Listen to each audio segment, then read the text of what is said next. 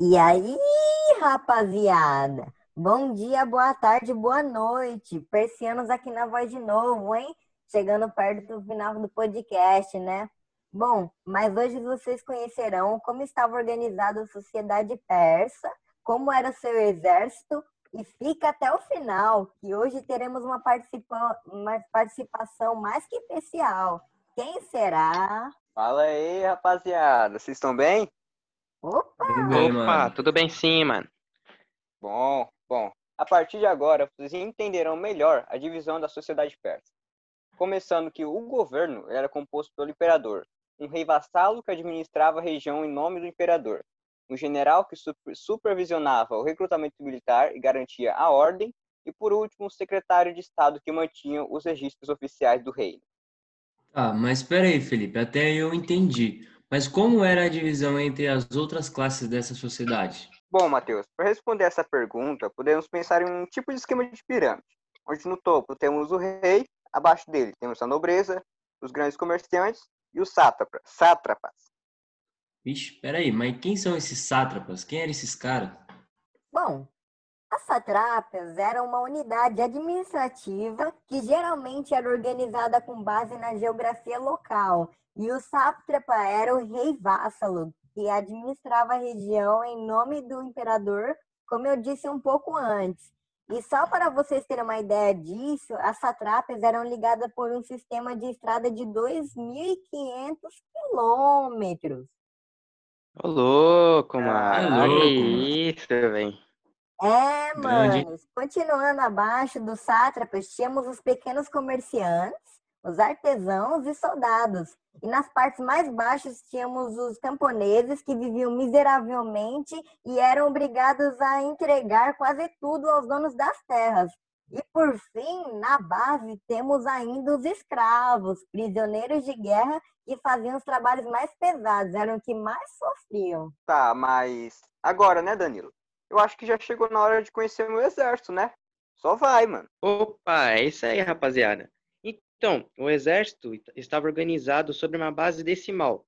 Divisões com 10 mil homens tinham 10 batalhões de mil homens. E cada batalhão, 100 grupos de 10 homens. Cada grupo, batalhão e divisão tinha um oficial comandante. E em épocas de guerra eram convocados todos os soldados dos povos conquistados pela Pérsia. A gente não é bobo, né? A gente vai convocar os outros, não os nossos. É Claro. isso. É, mano. E a gente também não pode esquecer dos imortais, né? Como falamos no último episódio. Eles eram a guarda pessoal do rei, que era composto por 10 mil homens. Eles eram altamente treinados e eram chamados para a guerra quando a situação estava bem feia. Seus trajes eram bem parecidos um com o outro, e as armas que eles usavam eram uma lança com contrapeso na ponta e um escudo e um arco e flecha. Ah, então esses aí eram os de alto escalão, né? Que você falou no episódio anterior. Verdade. Sim, mano. Sim. Sim, mano. Isso mesmo. Danilo, uma curiosidade aqui que a gente pode observar também é que o exército também utilizava os animais, como o cavalo. E esses cavalos eles eram bem rápidos e muito agressivos. Em algumas batalhas os persas utilizavam até mesmo os camelos, pois eles tinham um cheiro que incomodavam os cavalos dos inimigos. Então isso saía muito na vantagem. Os persas saíam muito na vantagem por conta disso. Então é uma curiosidade muito bacana que a gente pode observar aqui. Caramba, louco, até, até os camelo camelos eles levado levavam, mano. É, louco. Tá Até louco? camelo, Os pra caras vocês levaram o mano. papagaio, a mãe, a tia. É, a mano. feira hum, como um todo, né? Cara, os É o caras eram. É, velho. Natal persa. Bora É, lá. mano, tipo isso, mano. E o mais interessante, rapaziada, é que os historiadores dizem que para ser um soldado persa, eles deveriam dominar as seguintes coisas: saber andar a cavalo e serem especialistas em tiros de arco e flecha, mano. É louco, Ixi. mano. Eu não conseguiria nem fazer isso, mano. Não chega nem perto. louco, vazei. Isso não é pra mim, não. Eu também, isso aí não é pra mim também não, filho. Bom, rapaziada, a gente já falou do exército terrestre, agora chegou a hora de falar sobre a marinha, né? Bom, não sei se vocês sabem, mas a marinha persa foi um feito do rei Dário. Apesar deste feito, os marinheiros dessa armada imperial não vinha propriamente dita da Pérsia, mas sim da Fenícia. E quem melhor para falar disso senão os próprios fenícios, nossos vizinhos distantes, não é mesmo? Então, vou apresentar para vocês a partir de agora os fenícios. Oi, galera! Oi, pessoal, tudo bem? Convidados Então, especiais. Muito obrigada pelo carinho, por convidar a gente, né? É uma Então, honra. Assim como o Danilo disse, nós da Fenícia que mandávamos a maioria dos marinheiros da Armada Imperial para a Pérsia, né?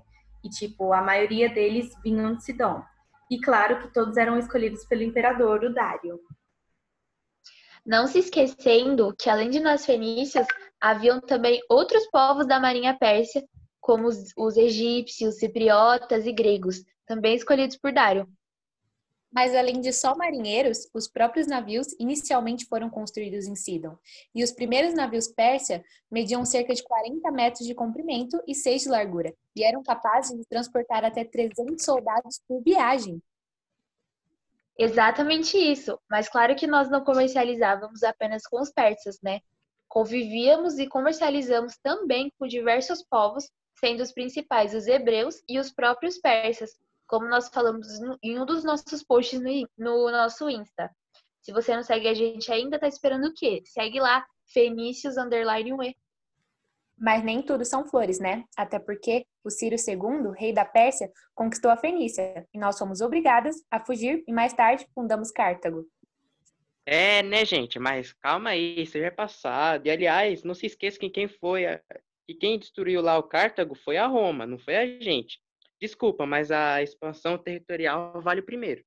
Aham, sei, o rancor bate mais forte, viu? É, pode vir que a gente vai arrumar briga, hein? Ah, Vai arrumar briga. É, até não, hein? parece. 2020 o bagulho tá diferente, hein? Ai, meu Deus. Bem tranquilo, bem tranquilo. Bom, bom, destruindo ou não, chegamos ao fim de mais um podcast. Espero que isso não comece uma guerra, mas. Você que mas, enfim, pensa. Agradecemos, agradecemos demais a presença das meninas representando os fenícios. E não se esquece de seguir elas, tá bom? E fica atento, meus nobres, que estamos perto do final, hein? Não é para perder nada. É isso e falou! Falou, Falou, rapaziada. Tamo junto. É nóis de novo.